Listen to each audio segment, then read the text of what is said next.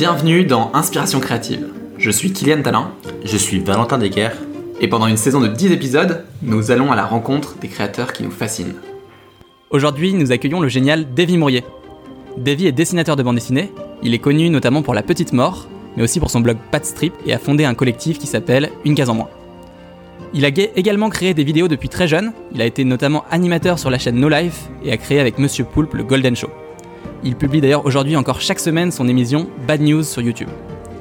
Davy a une vie bien remplie et son témoignage de créateur est vraiment incroyable. Dernier petit message, si vous avez aimé les premiers épisodes d'Inspiration créative, on aimerait beaucoup que vous nous laissiez une petite note sur Apple Podcast, euh, iTunes, euh, un abonnement sur Spotify. Tout ça, ça nous aide à faire connaître le podcast. On vous souhaite une très bonne écoute. Très bonne écoute. Salut Davy. Bonjour. D'habitude, quand on démarre l'épisode, on pose toujours un peu une question euh, de fond, parfois un peu profonde ou sur tes origines. Aujourd'hui, on voulait juste te dire ben, comment ça va aujourd'hui? aujourd'hui, ça va, vous êtes mon quatrième rendez-vous. Ouais. Euh, vu que je me suis un peu endormi avant de venir, j'ai bu un café alors que je déteste ça, et quatre chewing-gums euh, à la caféine. Et du coup, là, pendant une heure, je vais être bien.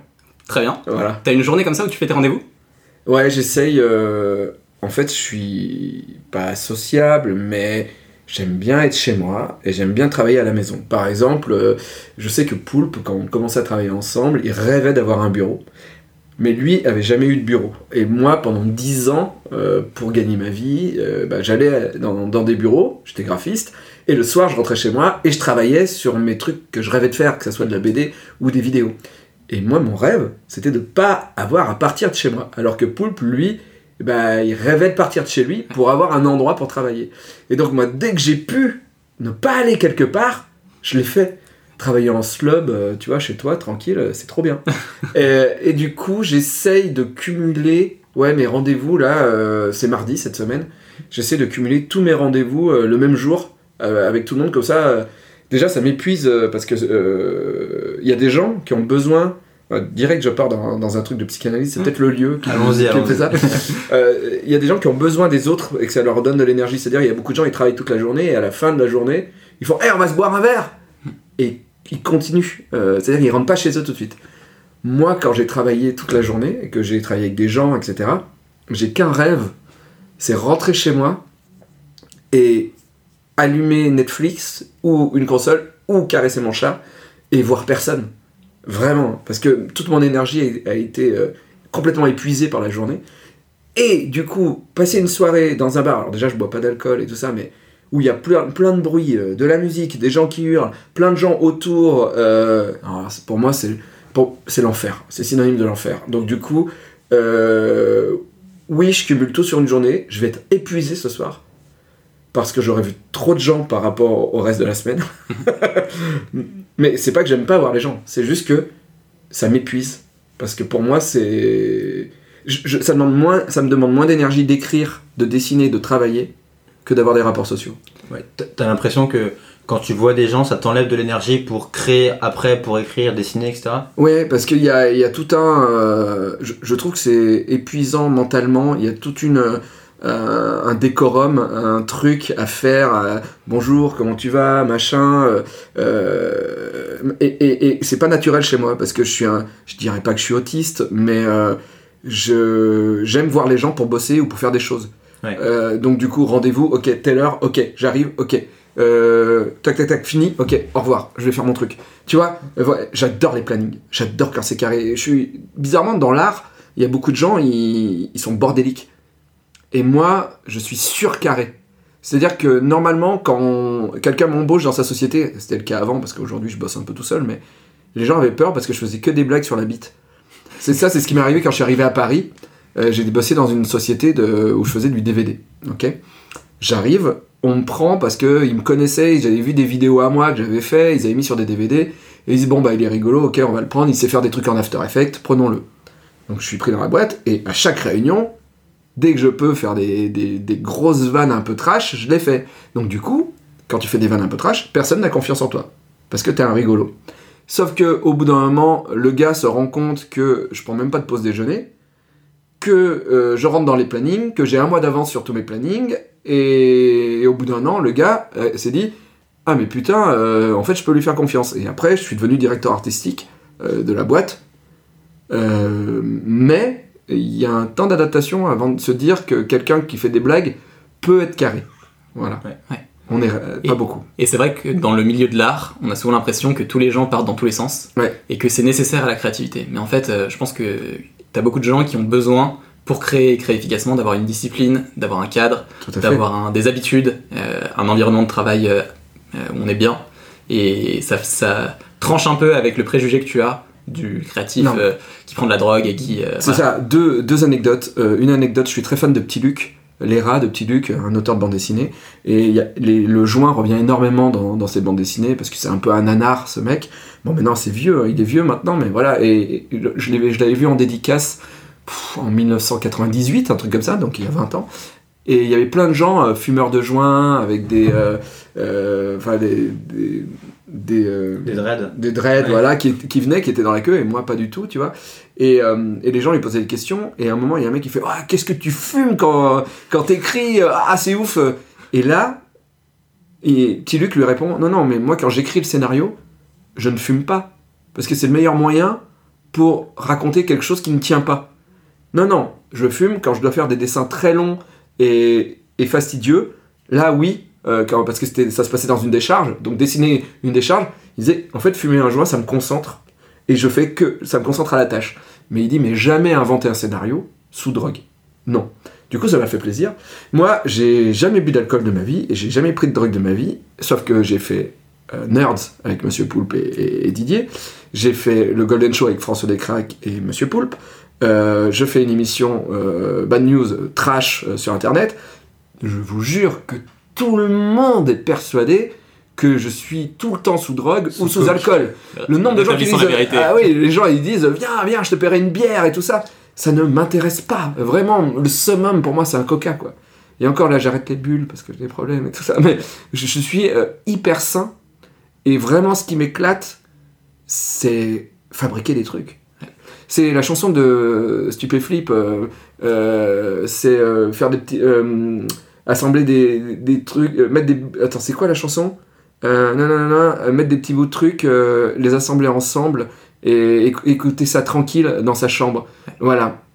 Fabriquer des trucs dans ta chambre, créer un truc, et après le truc, tu le balances sur internet, à l'extérieur, et les gens aiment, et t'as une communauté qui se crée, et toi t'étais tout seul chez toi, t'as inventé ce truc, et ça leur plaît. Ça, c'est. Il n'y a, pas au-dessus, il n'y a pas de drogue au-dessus, il n'y a pas de. euh, alors peut-être monter sur scène l'adrénaline avec un public, ça je kiffe, mais, mais c'est ça, vraiment mon, mon- ma motivation, c'est fabriquer des trucs avant de mourir, vraiment. Histoire, parce que je sais que je vais crever et je et j'ai juste, euh, j'ai l'impression de pas avoir le temps. Donc du coup, tout mon temps, je le mets dans fabriquer des trucs, dans laisser un message là, dans la petite mort, dans, un sketch, dans un, truc, euh, parsemer le monde, euh, enfin, éjaculer des, œuvres d'art un peu partout, de manière à ce que même quand je serai mort, les gens retrouvent un petit peu des, des trucs à moi, quoi. Et peut-être, même après ma mort, quelqu'un se dise Ah, c'était pas trop con ça, tu vois. Voilà.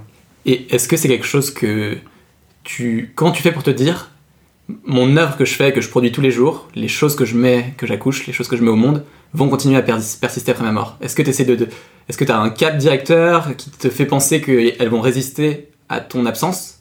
Euh, non, il y a rien. C'est c'est l'angoisse la plus complète, la vie.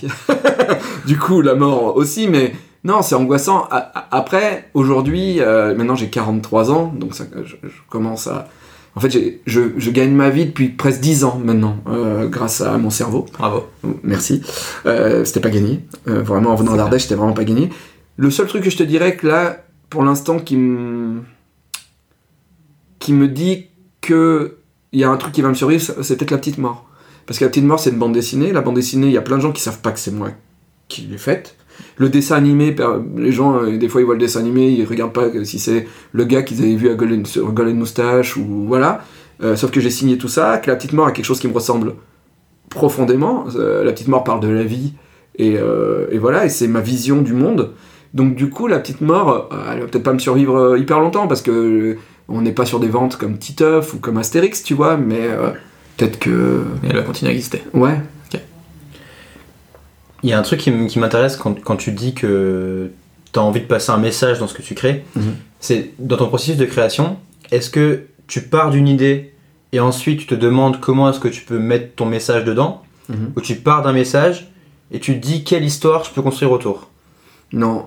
euh, C'est peut-être le premier. euh, Tu te fais toujours rattraper par ton. par qui tu es. Euh, tu vois, la petite mort, en vrai, on, on va partir là-dessus parce que c'est quelque chose d'assez représentatif de mon travail. Donc euh, j'invente un personnage euh, parce que mon père est à l'hôpital, parce qu'il a fait un AVC, un infarctus. Euh, pendant trois jours, on ne sait pas s'il va vivre ou mourir. Et donc, franchement, c'est trois jours où tu peux pas créer, c'est trois jours où tu peux pas travailler, c'est trois jours où t'es pas bien, mais tu sais même pas quoi faire de la vie, en fait. Donc je griffonne comme quand t'es au téléphone, sauf que c'est trois jours de griffonnage, tu vois, voilà. Et je griffonne la mort, parce que je suis quelqu'un d'hyper joyeux et que c'était justifié. Sauf que j'arrive pas à dessiner la, la mort adulte, parce que je dessine pas très bien. Donc du coup, je fais la, la petite mort. Donc euh, le nom me vient très vite, la petite mort, parce qu'elle est petite, puis après je me dis, ah, la petite mort, c'est l'orgasme. Ça, c'est un truc que j'aime bien, c'est toujours mettre des vannes de cul, même quand je fais des trucs sérieux. Voilà. Euh, Le Golden Show, euh, c'est moi qui avais trouvé le nom. Golden Shower. Voilà. Mhm. Voilà. Euh, donc la petite mort, voilà, et le personnage reste.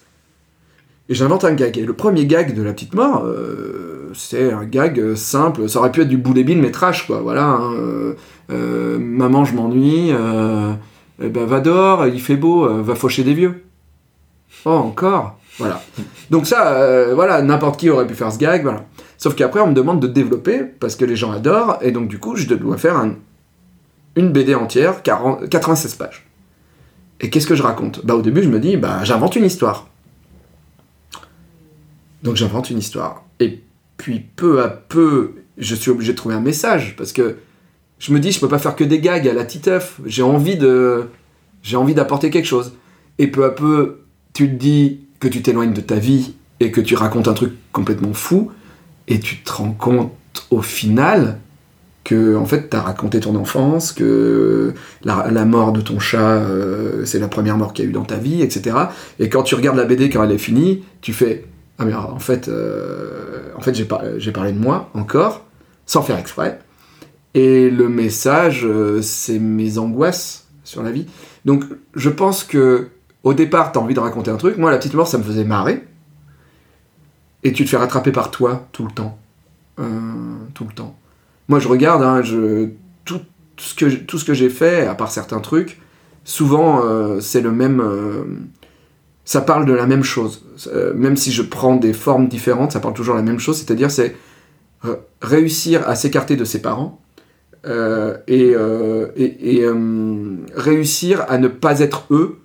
Et, est-ce qu'on peut réussir artistiquement quand on vient, moi je devais être fonctionnaire, mon père était fonctionnaire de mairie, je suis rentré dans la même mairie que lui, la, petite mort, son père il travaille dans la mort, il lui dit tu vas faire le même métier que moi, la petite mort dit non, moi je veux être fleuriste, et son père lui dit mais enfin avec la gueule que t'as, t'es obligé euh, de travailler dans la mort, moi mon père il me disait mais pourquoi tu peux partir de la mairie, t'as des RTT, Euh, tu vois, et, euh, et c'est ça, c'est, c'est, c'est, est-ce qu'on est obligé d'être quelque, la chose, le résultat de nos parents et, le, et du lieu où on est né? Et ça, ça m'angoisse profondément. Euh, et pourtant, je suis étrangement très proche de mes parents et très proche de l'Ardèche, alors qu'il n'y a rien, tu vois. c'est- pas le trou du cul du monde, l'Ardèche, c'est une hémorroïde, tu vois. Et, et ben pourtant, j'y retourne parce que c'est là, c'est là d'où je viens, quoi. Voilà. Et, et est-ce que quand tu étais petit, du coup, tu sentais un peu euh, peut-être une, une. Je sais pas quel est le bon mot, mais une enclave qui entourait un peu ta créativité et tu t'es dit pour arriver à vraiment exprimer ce que j'ai au fond de moi, j'ai besoin de, de sortir de tout ça, de pas suivre le chemin de la mairie, de de- d'être dans, dans mon propre truc et de faire éclater un peu euh, Alors- euh, ce que j'ai au fond de moi, quoi. C'est La petite flamme, on va dire. Ouais, c'est vachement bien ce que tu dis. Et ben, c'est très bizarre parce que moi, j'ai, je suis très innocent et euh, j'ai pas compris ce qui n'allait pas. Vraiment, euh, honnêtement, hein, j'étais mal. Le psy m'a dit que j'avais commencé une dépression à 13 ans. J'avais plein de maladies, plein de trucs qu'on ne comprenait pas. Alors en Ardèche, on t'emmène pas chez le psy, crois-moi. hein. Surtout dans les années 90, hein, ça n'existe pas. C'est pour les fous. Euh, et en fait, j'étais déjà en dépression. Mais en dépression de quoi Tu vois? Et puis, euh, je voyais des potes, euh, j'avais des amis. Bizarrement, je me rapprochais toujours des asociaux ou des gens paumés. Euh, voilà. Mais voilà, on se retrouvait entre nous, et puis bah, moi, l'alcool, ça m'intéressait pas. euh, voilà, les geeks à l'époque, on n'était pas beaucoup. hein. Donc on se retrouvait pour jouer à la console, mais on était moqués, euh, tout ça. Après, à un moment, j'ai eu envie d'avoir des rapports sexuels, tu vois, ça- bon, c'est légitime à un moment. Et du coup, je me suis rapproché de gens qui n'étaient pas dans mon univers. Et des, des mecs qui, je disais, mais comment vous faites? Enfin, il me dit, bah, il faut aller dans les balles. Alors, parce qu'en Ardèche, nous, on a les balles. euh, à Paris, c'est pas pareil. Donc, du coup, on va, on va- je suis allé dans les balles pour faire quand même. Sauf que je bois pas d'alcool, je fume pas et je danse pas, tu vois. Du coup, je vais dans les, tous les balles, tous les samedis, tout ça. euh, je m'assois et j'ai envie de pleurer. Et je sais pas pourquoi, parce que la vie ne m'offre pas autre chose et je ne sais pas qu'il peut y avoir autre chose. Alors oui, j'ai envie de créer des trucs. Oui, je fais des BD. Depuis le, le CP, je dis à tout le monde que je vais être auteur de bande dessinée. Donc oui, je dessine. Oui, je fais des trucs. Mais c'est des rêves. C'est des rêves. Parce que tout le monde te le dit que c'est des rêves. Mes parents m'ont jamais empêché de, de faire ces métiers-là. Mais tout le monde me disait, peu d'élus. Tu vois, beaucoup d'appelés, mais peu d'élus. Et je- moi, je me disais, bah oui, ils ont raison. Bon, je rêve quand même, je le fais à côté. Mais tu vois, j'ai jamais fait chier en disant non, je ferai pas un autre métier. C'est pour ça que j'ai fait graphiste, etc. Tu vois. Ce que j'ai bien fait, parce que ça m'a fait vivre pendant 10 ans. Mais et du coup, il m'a fallu très longtemps pour comprendre que j'étais malheureux en Ardèche, parce que le schéma euh, famille, maison, emprunt, télé, voiture, chien, Boulot à vie. boulot à vie, c'était. Ça me rendait foutrement malheureux. La mairie d'Annonay m'a fait rentrer en dépression complète. Bonjour à eux. Hein Bonjour à eux s'ils Euh, écoutent. Bonjour. non, mais et merci à eux. Parce que, en vrai, là, en fait, c'est un truc qui est arrivé dans ma vie. Si on parle de, de créativité, voilà. Je fabriquais des trucs. En fait, ça commençait à bouger un petit peu. Donc, euh, on est en 2000 à peu près. Euh, 2001, 2001-2002. On fait des vidéos sur Internet avant l'invention de YouTube. D'accord?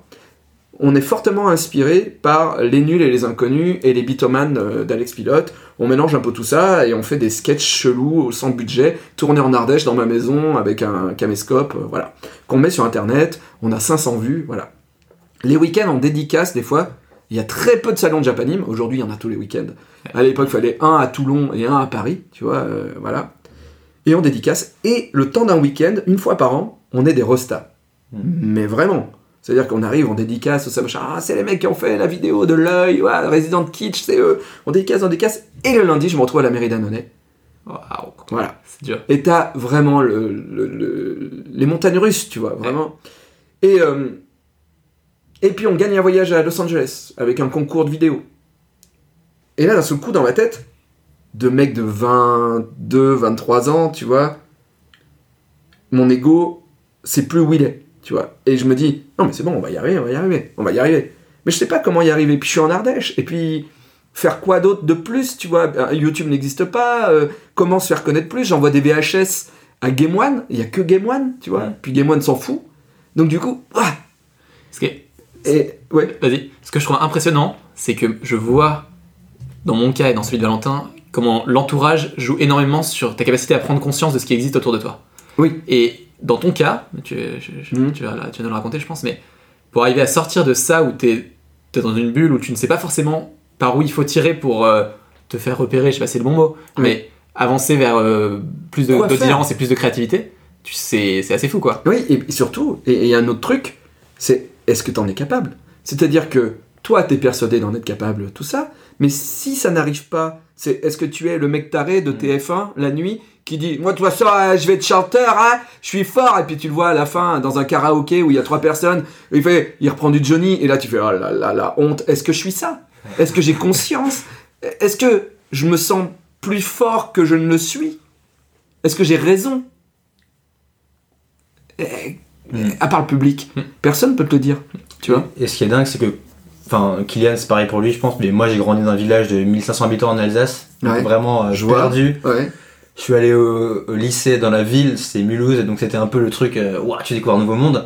Mais jamais ce monde-là, euh, de la créativité, de- des idées, il m'a, il m'a paru possible en tout cas. Mhm. Jamais ça a été un choix de carrière ou une voie qui était viable, où tu te dis, euh, ok, c'est, pas évident, mais tu peux le faire. Oui, oui. En fait, ça n'existe pas. Non, ça n'existe pas. Ouais. Ouais, ouais. Ouais, Attends, j'ai, un une anecdote pour rebondir dessus. Attends, je finis mon anecdote. Vas-y. Euh, ouais. Et donc, euh, et donc, je rentre en dépression suite à tout ça. Et j'avais un collègue de travail qui s'appelle Ruben, Ruben Gonzalez, qui avait 10 ans de plus que, 15 ans de plus que moi. Il était photographe. Et ce mec me voit arriver et de jour en jour, je me rase plus, je suis en dépression parce que je, je vis très mal ce, ce truc de je suis une resta une fois par an, mes vidéos sont téléchargées, mais quoi faire, tout ça. Et un jour, il me dit, euh, ça va pas, qu'est-ce qui va pas? Et je lui dis, ben, euh, je. euh, ça m'énerve, euh, j'invente des trucs, tout ça, et puis euh, tout le monde s'en fout. Et il me dit, mais est-ce que tu as assez travaillé pour euh, avoir les fruits de, ton travail? Tu crois que tu as assez bossé? Je lui dis, oui, j'ai assez bossé, oui. Maintenant, c'est des gens qui viennent pas me voir, voilà. Et il me dit, est-ce que tu crois pas que si tu avais vraiment bossé, les gens seraient pas venus te voir? Et là, j'ai fait, non, non.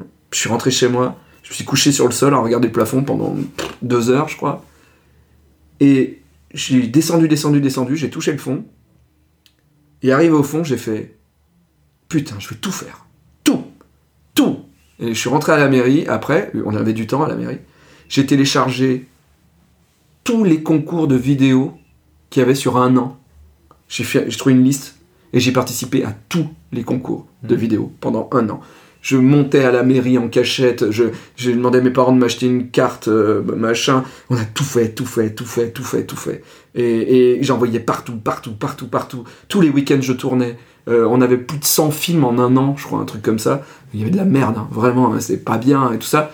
Mais on a fait, on a fait, on a été vu.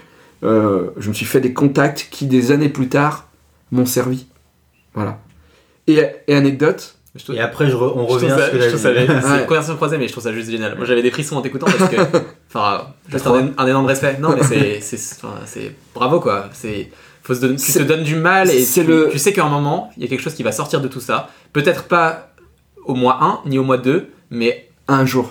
si tu le fais et que t'es pas effectivement le chanteur euh, Ouais, ouais. du karaoké du coin et qui, euh, qui chante du Johnny, il y a un moment où t'es pas, tu peux pas être à côté de la plaque tout le temps, quoi. Non. Et, et il faut, il y a un truc qu'il faut savoir, c'est qu'il y aura toujours un mec plus talentueux que toi.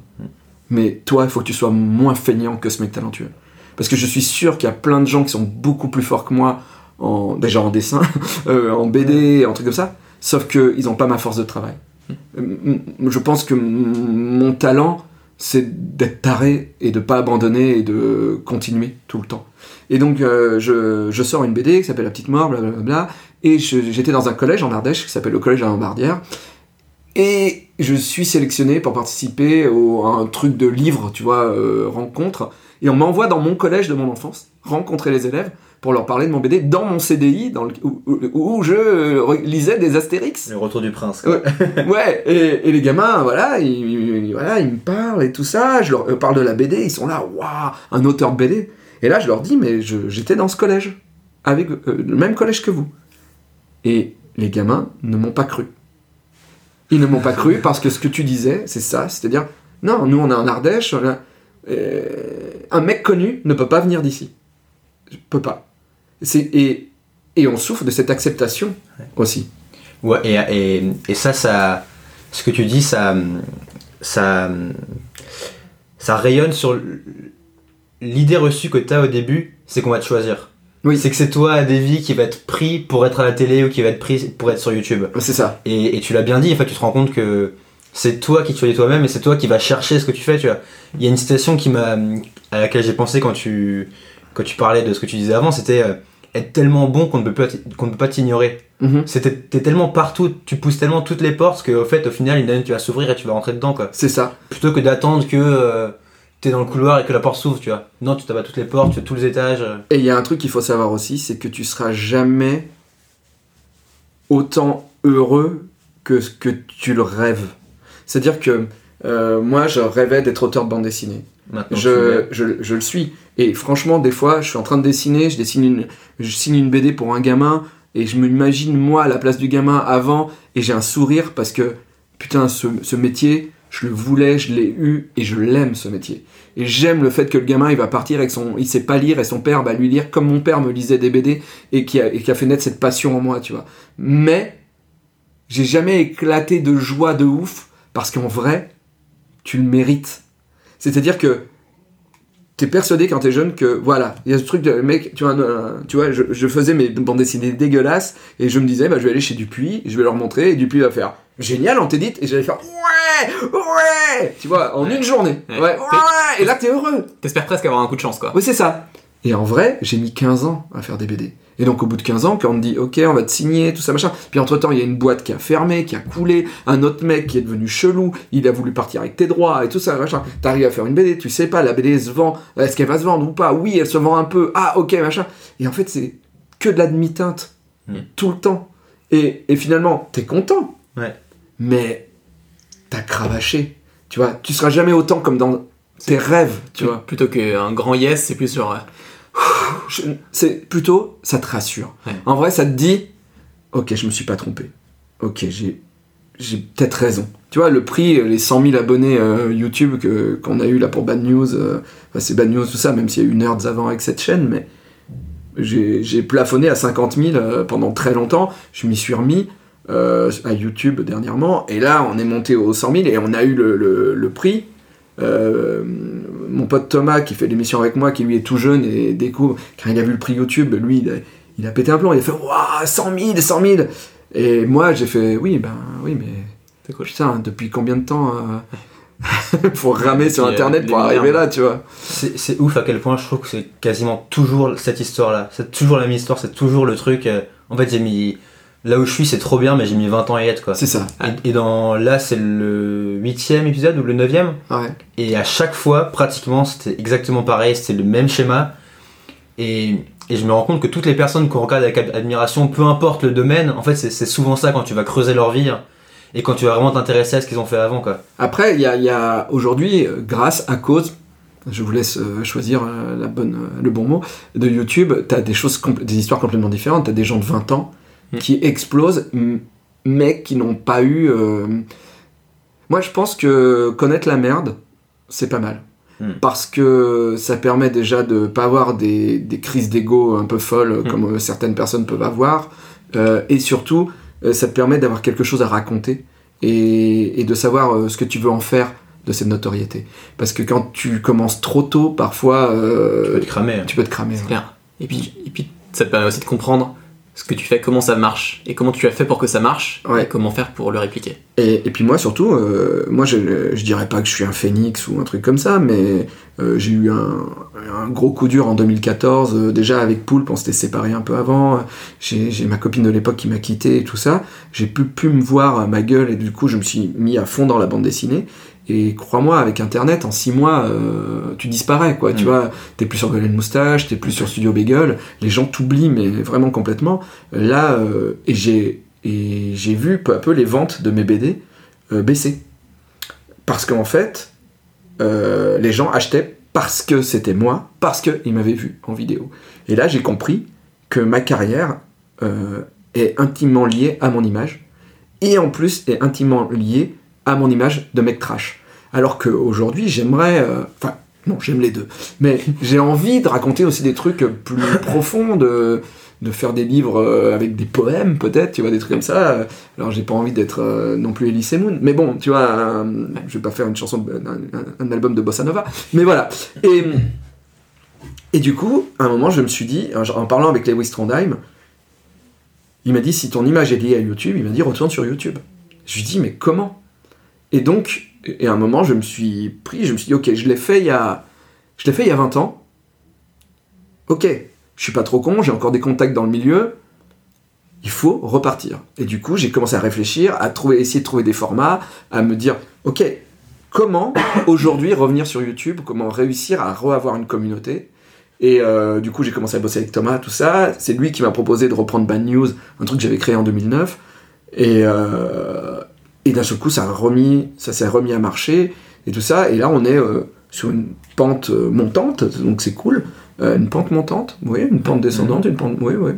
Pourquoi pas? On est dans des escaliers euh, qui montent, ouais, ils Une descendent colline. aussi. Une colline, hein, voilà. Enfin bref, ça, ça, ça reprend. Ça reprend, la communauté est revenue, en dédicace, les gens viennent nous voir, ils ont envie, voilà, et, et moi j'ai l'impression d'avoir, d'être mort une fois, déjà, quand même.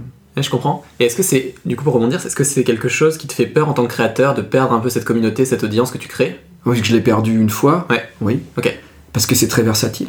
Mhm. C'est très très versatile. Et puis surtout, on est beaucoup. Euh, comme je disais, peu, beaucoup d'appelés, peu d'élus. Mhm. Mais avec YouTube, aujourd'hui, quand même, euh, Ouais. pas mal d'élus quand même, euh, tu vois. Bon, il y a encore plus d'appelés, Ouais. mais le, on, est, on est beaucoup. On a, l'offre, elle est, elle est énorme. Euh, en bande dessinée aussi. Il y a combien de bandes dessinées qui sortent euh, par semaine Euh, Par an, c'est fou. Donc du coup, oui, c'est, dur. C'est dur.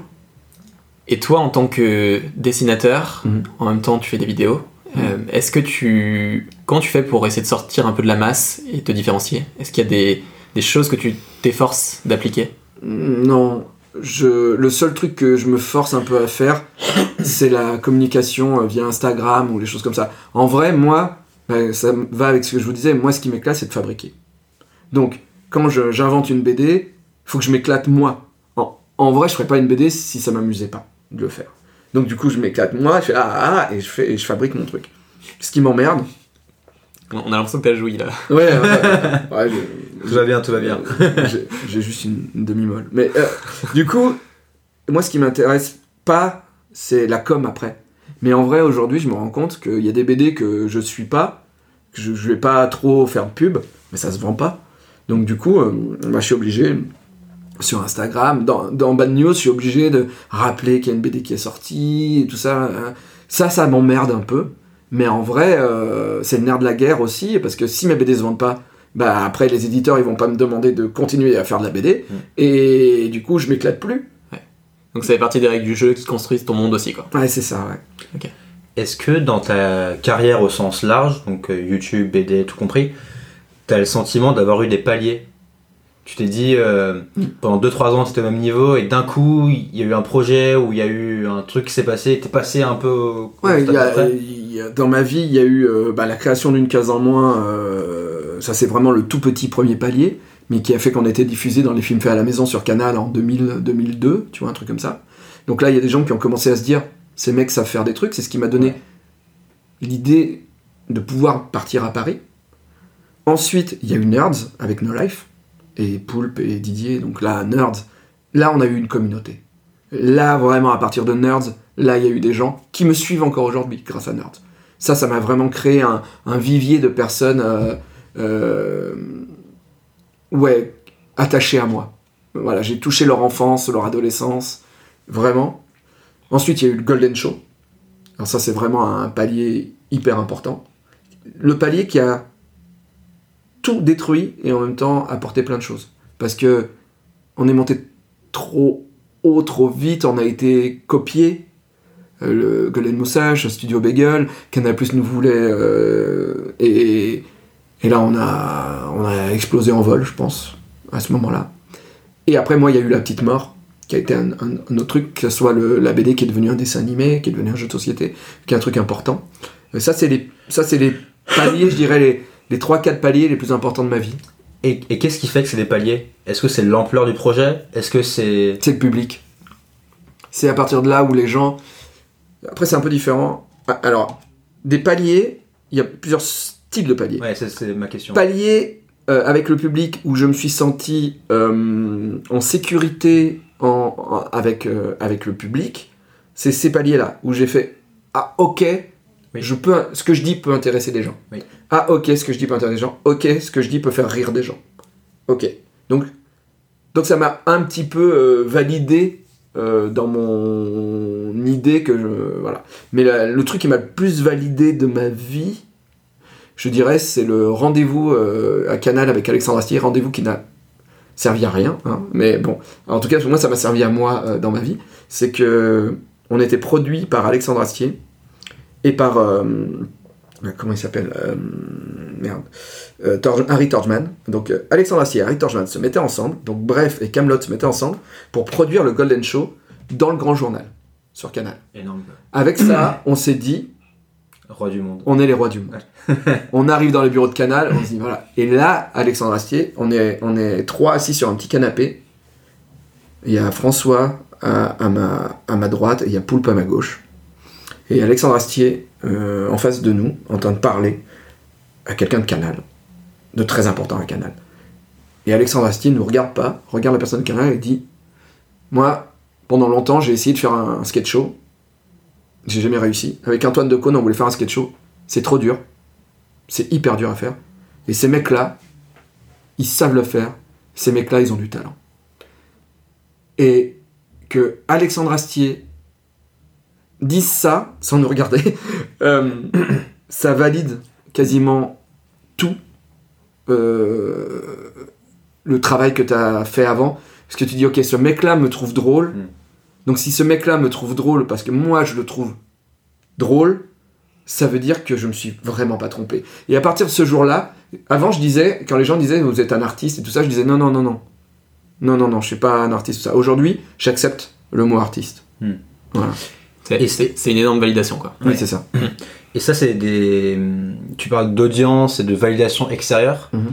Est-ce qu'il y a eu des paliers plus internes par rapport à ton art, ta créativité, par rapport à entre guillemets ton, ton niveau de création ou j'ai du mal à mettre un mot là-dessus. Une confiance, tu veux dire une sorte de confiance euh, artistique quoi. Où tu dis ok là j'ai fait ça, maintenant je me sens prêt pour faire un truc euh, plus haut que je pensais pas être prêt il y a deux ans quoi. Alors non, bizarrement parce que tout ce que j'ai fait c'est que des accidents. C'est-à-dire que euh, Nerds, on rêvait de faire une série parce qu'on avait vu Friends, etc. Et moi, je rêvais de faire une série, puis avec mes potes aussi. Et quand No Life s'est lancé, ils ne nous demandaient pas de faire une série. Ils nous demandaient des sketchs qu'on avait déjà fait pour les diffuser. Moi, je leur dis, nous, on va vous faire une série. Ils ont dit, ok, si vous voulez, si on fout, mais ok. on n'a pas de budget, ni rien, voilà. Donc, ok, on se voit avec les potes et tout ça. Et là, on commence à fabriquer une vraie série, mais c'est-à-dire avec euh, des cliffhangers, avec des personnages qui s'aiment, machin, tout ça. Et ça, on l'a fait sans faire exprès. C'est-à-dire que c'était pas prévu. Mm. Et, et d'un seul coup, on l'a fait. Et un jour, un gamin. Euh, mais j'avais pas encore compris qu'on avait fait une série. Et un jour, un gamin, ça faisait un an qu'on diffusait Nerds. Et un gamin, il m'a dit euh, Mais alors, est-ce que Dark et Caroline, ils vont se marier? Un jour Et je fais Putain, ils se demandent ce qui va se passer dans le scénario. Ah putain, c'est une vraie série. Et après, quand on s'est ennuyé, tu vois, on a eu envie de faire du sketch avec Poulpe. Comme les Américains faisaient, comme euh, les nuls faisaient, comme les inconnus faisaient. Et du coup, on a fait le Golden Show. Mais en vrai, on s'est jamais dit ça va marcher de ouf. On s'est juste dit qu'est-ce qu'on a envie de faire maintenant? Ça On l'a fait, et c'est ce que les gens, avaient envie de voir à ce moment-là. Et ça, c'est pas faire exprès. Et la petite mort, c'est un accident. Euh, voilà. Euh, en vrai, non, c'est surtout. c'est s'écouter beaucoup. Mais, mais c'est pas tout le temps vrai, parce que tu vois, j'ai sorti une BD dernièrement euh, que j'aime beaucoup, qui s'appelle Les Sous-Vivants. Bah, on n'en a pas vendu, quoi. Et t'as beau dire aux gens, allez voir, allez voir, euh, j'ai l'impression qu'ils s'en battent les couilles, ils vont pas aller acheter la BD, et puis voilà. Euh, il y a des, des, fois, tu te trompes, et des fois, t'es dans l'air du temps. Et tu comprends pourquoi ils vont pas l'acheter? C'est un, c'est un, un, mystère. Un mystère, ouais. Moi, c'est ouf ça. C'est pas évident.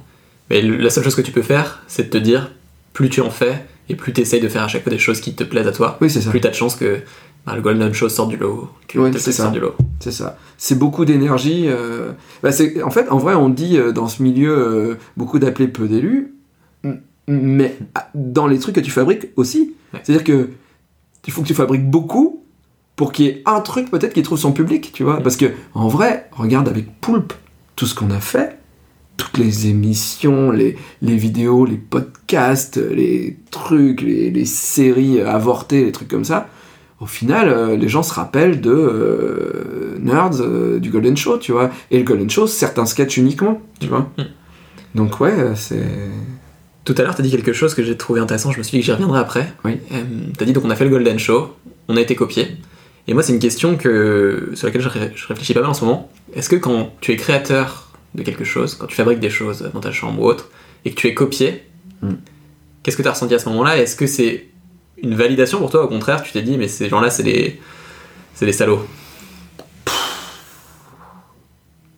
Ce qui me fait chier, c'est quand il y a des gens qui me disent euh, bravo pour ta réussite pour Golden Moustache, et les mecs sont persuadés que j'ai des, des, actions dans Golden Moustache ou des trucs comme ça. Ça, ça me fait mal au cul parce que j'ai pas vu beaucoup de thunes. Un jour, on m'a payé 80 euros pour un sketch. Hein. Voilà. Donc euh, non, je gagne pas beaucoup d'argent avec Golden Moustache. Euh, des fois, t'es vénère. Des fois, c'est, ça fait partie euh, des règles du jeu. Tu sais, je sais pas. j'ai l'impression que sur Internet, j'ai, j'ai, inven- j'ai- j'ai pas, j'ai inventé, j'ai fait plein de trucs. Et des fois, après, j'ai vu des gens qui avaient fait des trucs. Est-ce qu'on a eu la même idée au même moment? Est-ce que, est-ce que la personne a vu et, et a, eu, a vu le filon et pas toi et a développé le truc Tu sais pas. Pour, pour le nom du Golden Show, ça c'était un peu, ça fait un peu mal au cul. C'est pas, Surtout quand même pas très loin. C'est grillé, ouais. pour le coup. euh, Surtout quand c'est M6 derrière, tu vois. Ouais. Tu vois, c'est pas des, des petits gars, c'est- ils peuvent te mettre un chèque. Tu vois. Ouais, ouais. Bah, Ok, d'accord. Et euh, alors, complètement autre sujet, Mm. mais je réfléchissais à ton, à ton parcours un petit peu et à ta personnalité en Mm. tant que créateur. Je Mm. n'utilise pas le mot artiste parce que je trouve que le créateur, ça te, ça te va bien. Mm. Euh, Peut-être que je me trompe. Ça va, non, Ok. non, bah ouais. Et je lisais pas mal de choses sur la créativité ces derniers temps, et il y a une des caractéristiques qui revenait quand on crée, c'est euh, le jeu, l'envie de s'amuser. Mhm. Euh, Est-ce que toi, c'est quelque chose qui est primordial quand tu crées, de toujours faire quelque chose où ça, tu Ouais. t'amuses? En ce moment, ça va moyen parce que j'ai été obligé de créer une boîte de prod pour, pour pouvoir continuer à m'amuser. Mais je suis obligé de faire de la paperasse, de parler avec des gens qui ont des cravates, des chemises, euh, et ça me rend, ça me rend malheureux. Euh, je- si je fais ce métier-là, si je suis auteur de bande dessinée, c'est parce que je n'ai jamais voulu quitter l'enfance. Si je bois pas d'alcool, si je fume pas, c'est parce que je n'ai jamais voulu quitter l'enfance. Et je vais jamais plus détester, détester quelqu'un que quelqu'un qui va me forcer à être Mhm. adulte. Donc oui, ce métier, c'était obligé que je fasse ce métier-là. Et si j'étais malheureux à la mairie, si j'étais malheureux dans mes trucs, c'est parce qu'on me laissait pas m'amuser et jouer. Et dès que je m'ennuie, moi je déteste l'ennui. L'ennui, je- quand j'étais enfant, je disais je m'ennuie. Maintenant je suis adulte, je m'ennuie jamais. Mais tu vois, avec ma copine, on- j'avais pas beaucoup de vacances parce que j'ai dessiné une BD cet été. On a pris deux jours, on est parti à Budapest. On a fait 11 escape games en deux jours et demi. J'adore. Je n'ai pas vu euh, Budapest, on n'a pas vu Budapest. On a, on a fait que des escape games et on a quasiment gagné tout le temps parce qu'on en fait tout le temps. Euh, on achète des jeux de société et on fait des escape games en jeux de société. Euh, C'est Unlock. unlock, on tous fait les unlock, tous. Euh, voilà, le- je vis pour continuer tout le temps à être un enfant, pouvoir tout le temps dire des gros mots et à aucun moment faire Chut, euh, attention euh, quand même, euh, maintenant à notre âge, tu vois. non, je. je veux être mourir vieux jeune quoi enfin tu vois je veux je veux je, je veux pas être rattrapé par cette merde qui est l'âge adulte tu vois je veux pas être con je veux pas j'ai l'impression que les adultes jouent un rôle Euh, et qu'ils oublient euh, ce que ce que l'enfance nous apportait tu vois Je pense que tu as tendance à te à être touché par les conventions sociales aussi, euh, parfois vouloir un peu trop rentrer dans le rang. c'est ça Alors quand, quand t'es enfant, à dire, dire dans le bus Ah, t'as vu le monsieur, il est moche. Ah oui, c'est ça. Tu- vois, ma copine, des fois, ça lui fait bizarre, mais c'est vrai, je- on rentre dans des trucs où il y a des gens en cravate, tout ça, pour des rendez-vous, puis je m'en vais, je fais. Et des bisous, hein Et vraiment, les gens, ils font. À la banque, tu vois, des trucs comme ça. Et mon banquier, la dernière fois, je lui parlais en disant. Ben oui, euh, tu vois, et je disais des gros mots. Et, euh, et je vois, les gens qui font genre. Ah, ah. puis tu sais, ils sont. Et puis bon, mon banquier, il me sourit un peu, parce que. et j'aime bien, j'aime bien ce truc un peu de pouvoir, où, tu sais, t'as l'enfant, mais qui est un peu réussi.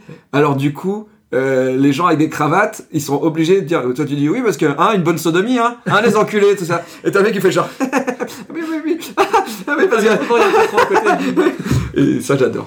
T'as inversé le, le statut, quoi. C'est ça. Inverser le statut, c'est génial. Il y a des proches, ils disaient un truc qui était que j'adore. Il y a une interview où des proches, il dit euh, aujourd'hui, mon kiff, c'est d'appeler TF1, d'avoir la secrétaire et de faire une voix, euh, dire allô, allô, bonjour, je, je, je voudrais parler à, à Étienne Moujotte, s'il vous plaît.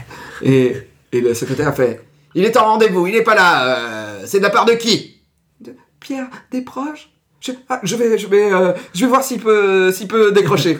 et là, il dit, et là, et là, et là, tu te Là, sens, bien, là, t'es bien. Ouais, ça fait, ça fait kiffer. Mais moi, j'aime bien forcer les gens à se remettre au niveau de l'enfance. J'aime bien ça. Est-ce que tu parles beaucoup de, de jouer, d'être enfant Est-ce que quand tu crées, il y, a une- il y a quand même une, une dose de souffrance? Ça dépend ce que tu crées. Euh, Pas une boîte de prod. Ah, une boîte de prod, c'est énormément de souffrance. Bah, ça dépend ce que tu crées en BD. Par exemple, euh, euh, dernièrement, j'ai fait deux BD pour les gosses, euh, trois. J'ai fait les, les As de la jungle, j'ai fait Super Caca, et j'ai fait euh, les chatons, chatons contre dinosaures et chatons contre licorne. Chatons contre dinosaures, chatons contre licorne, euh, Super Caca. Alors là, c'est vraiment, je me remets en mode Club Dorothée. Euh, je me dis, qu'est-ce qui me manquait au Club Dorothée? Qu'est-ce que j'ai pas eu dans les animés que je kiffais enfant? Ok, ah, je vais mettre des transformations, je vais mettre des trucs, et là vraiment c'est. Et on dirait que euh, les dinosaures ils ont envahi Saint-Malo, et on dirait que les chatons ils se transforment en Power Rangers, et on dirait que ils ont un pouvoir quand ils fusionnent comme dans Dragon Ball, et qu'ils sont super forts, et ils font des pelotes de l'énergie euh, pour, pour combattre et tout ça. Et voilà. Et alors là, vraiment, j'ai 10 ans, et je m'éclate. Mais vraiment. Et à côté, j'ai des BD où je fais des carnets. euh, où La Petite Mort, la- la- la- la- l'album de La Petite Mort sort le 28 novembre, 27 novembre. Super. Et là, je parle d'écologie, de, euh, de trucs, et de ce qui me fait flipper de l'être humain. Euh, je parle de cannibalisme, parce que je suis persuadé qu'à un moment, euh, quand on n'aura plus d'animaux, on va commencer à se bouffer entre, entre nous, tout ça. Et, euh, et ça, et ça c'est plus dur euh, à fabriquer. Mais en vrai, c'est selon les bandes dessinées. Là, peut-être j'ai envie de repartir sur mes carnets. J'avais des carnets intimes où 41 euros pour une poignée de psychotropes, où je parlais de ma psychanalyse, etc. Euh, quand je me mets dans ce mode- mode-là, c'est beaucoup plus dur, et en même temps, c'est extrêmement kiffant.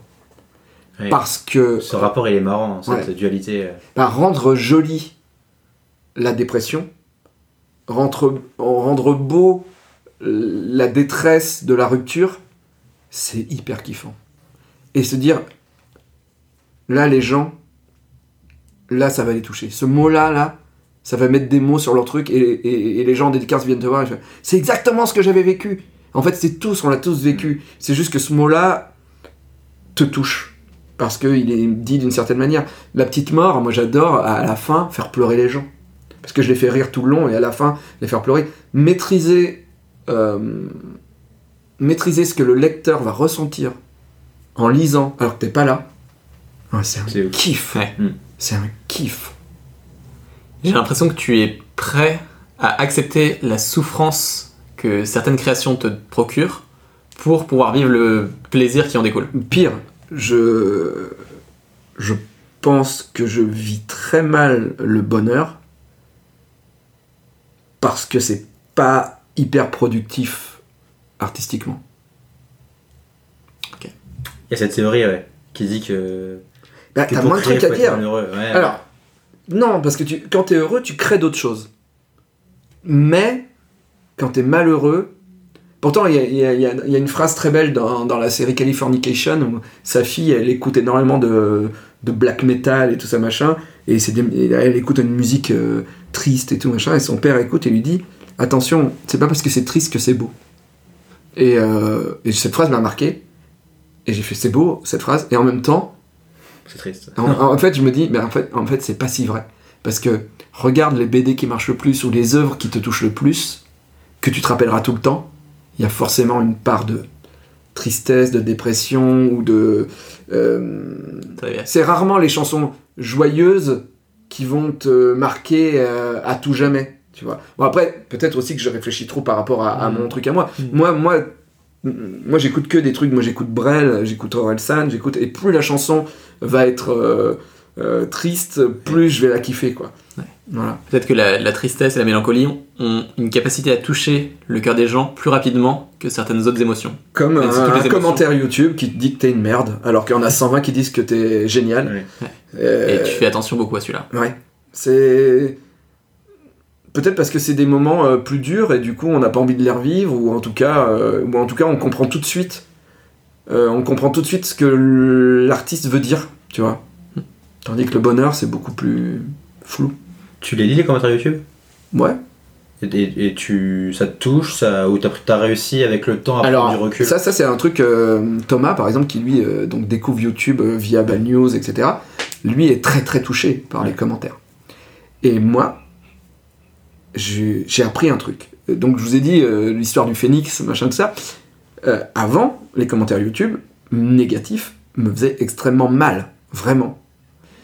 Et puis j'ai disparu d'internet. Et j'avais plus de commentaires dans mes vidéos.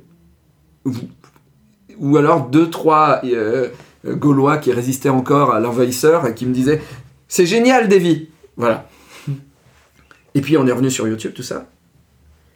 On a eu 100 000 abonnés. Et là, il y a des gens qui commencent à nous insulter. Et ça veut dire qu'on est vu, putain. Et j'ai dit à Thomas, j'ai dit, mec, profite. Plus tu te fais insulter, plus ça veut dire que tu énerves des gens, plus ça veut dire que tu es regardé, et plus ça veut dire que tu es revenu sur le devant de la scène. Donc en vrai, la notoriété ne va pas sans ces gens qui sont pas contents que tu sois plus connu qu'eux. C'est, c'est la base. Et en vrai, plus t'en as, ah, finalement, euh, plus t'es bien. Plus on Tu vois À part si t'es euh, Raptor. euh, Ou Hitler. oui, Hitler ou, Mm. ou Raptor dissident, voilà. Ouais. C'était un con, quoi. Mais c'est comme hyper paradoxal. Tu dis le succès, ça veut dire que il y a des gens qui te détestent. Ouais. C'est Ça signifie que t'es aussi suffisamment clivant pour que. Ouais. Il y a des gens qui adhèrent, ton audience, Oui. des gens, t'es t'es super. Après, fan. après, avec Bad News, euh, bon, on est clivant, hein, ça c'est de base. Ouais. hein. on dit des gros mots, euh, on parle de gens qui meurent, euh, ça c'est sûr, c'est clivant. Mais c'est normal qu'il y a des gens que ça va divertir et que, Ouais. qui vont accrocher, Oui. et d'autres qui vont se dire, Ah, mais attends, c'est quoi c'est- Bien sûr. Mais en vrai, les insultes euh, sur Bad News, il y en a quasiment pas. hein. Mm. Là, j'ai eu une insulte dernièrement parce que on vit grâce à Tipeee. Et c'est un mec qui nous insultait en disant Ah, tu réclames de l'argent, va travailler plutôt chien, tu vois. Et là, tu te dis, en fait, ça c'est un mec qui est jaloux, qui veut de la thune. Et il se dit, et il dit, oui, vous, vous, vous leur donnez de l'argent alors que leur vidéo, euh, elle coûte euh, 5 balles et ils vont acheter des t-shirts euh, de Tortue Ninja ou aller boire, a écrit en gros, aller, euh, aller se mettre des caisses avec votre argent. Alors déjà, jamais, Hmm. je mettrais, parce que je bois pas d'alcool. Donc au pire, euh, j'achèterais effectivement peut-être un t-shirt Tortue Ninja avec la thune. Et, et oui, c'est ça. Et, et en plus, moi, euh, en vrai, je touche quasiment pas l'argent vu que je le donne à Thomas qui monte les émissions. Ouais. Pour l'instant, on gagne pas assez pour que je me rémunère vraiment dessus. Donc voilà.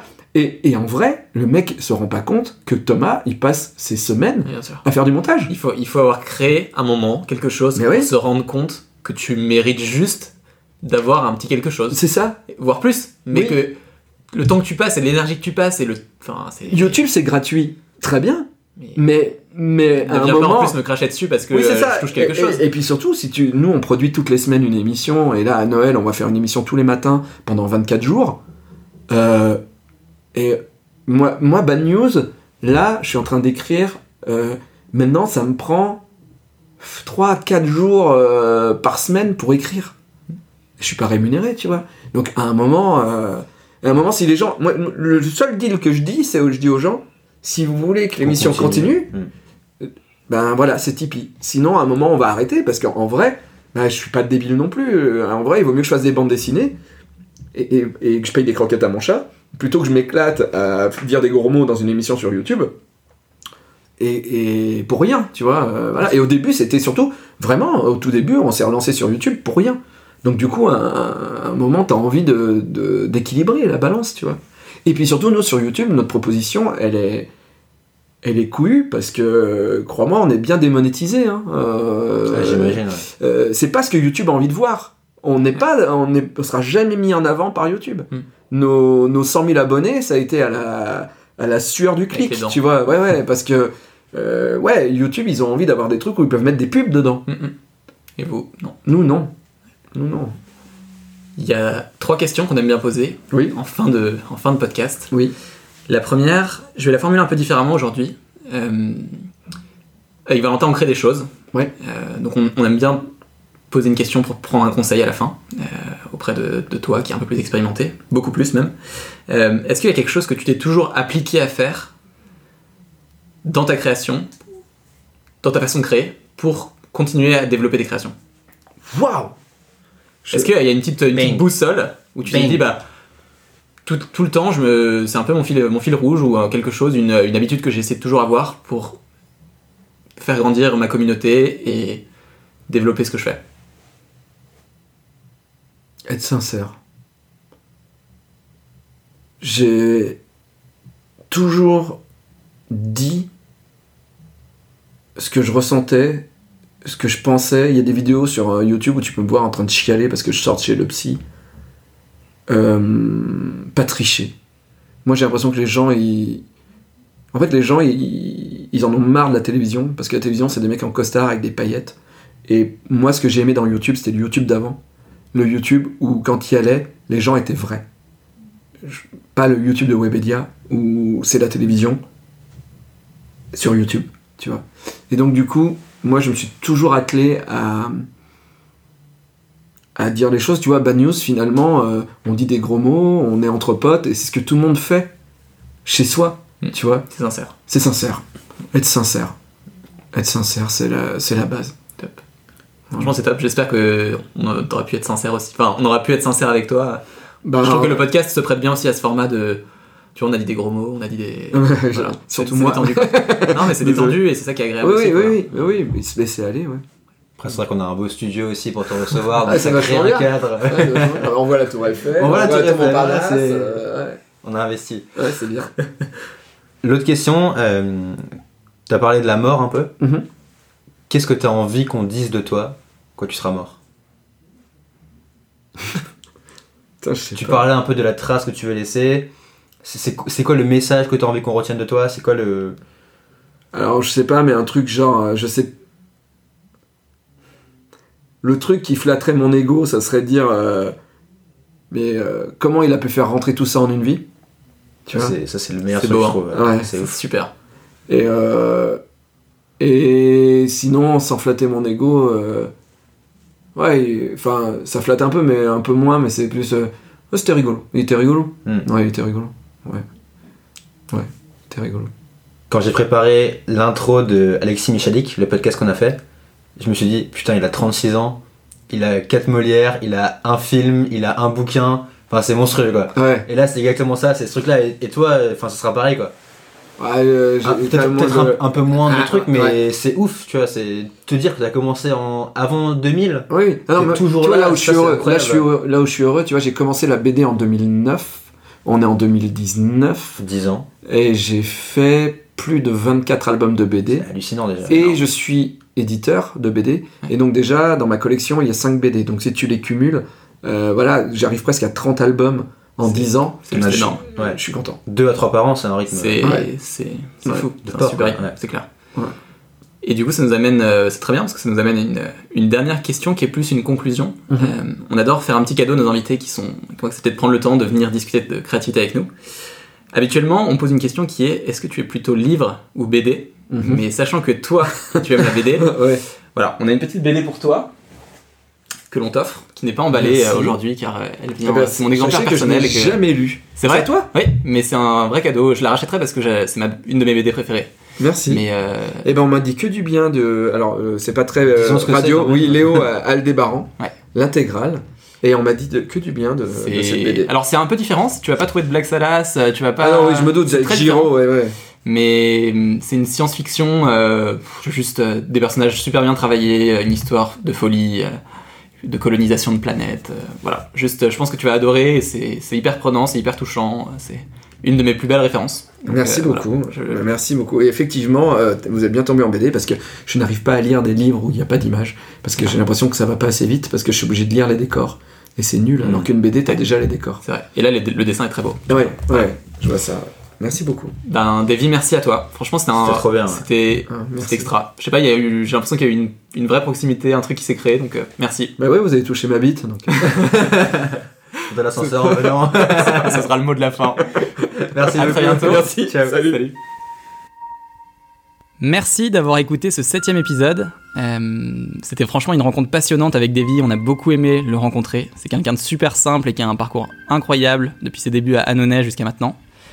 Si vous avez aimé l'épisode, parlez-en autour de vous. Vraiment, c'est comme ça qu'on essaie de fonctionner, sur le bouche à oreille. Donc ça nous fera très plaisir que d'autres le découvrent grâce à vous. On vous souhaite une très bonne semaine et puis à la semaine prochaine pour le prochain épisode. Salut